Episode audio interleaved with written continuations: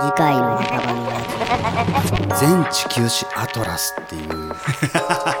めちゃくちゃ面白い。これ。や地球とか宇宙とか結構好きですか？っぱ好きですね。この広大な宇宙すら、なんかの生命の脳の一部の 電気信号。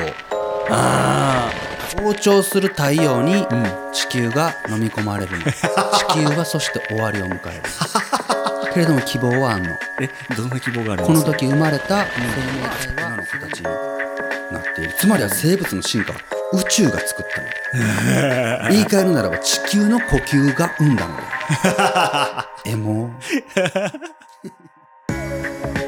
Spotify 独占配信。墓場のラジオフォレストストーリーズ。番組は Spotify で検索。毎週月滅18時よりあなたのお越しをお待ち申し上げております。いやいやもうなんなん宇宙。ってー宇宙なんだ。宇宙なんなん？この人らどうやってこんなん考え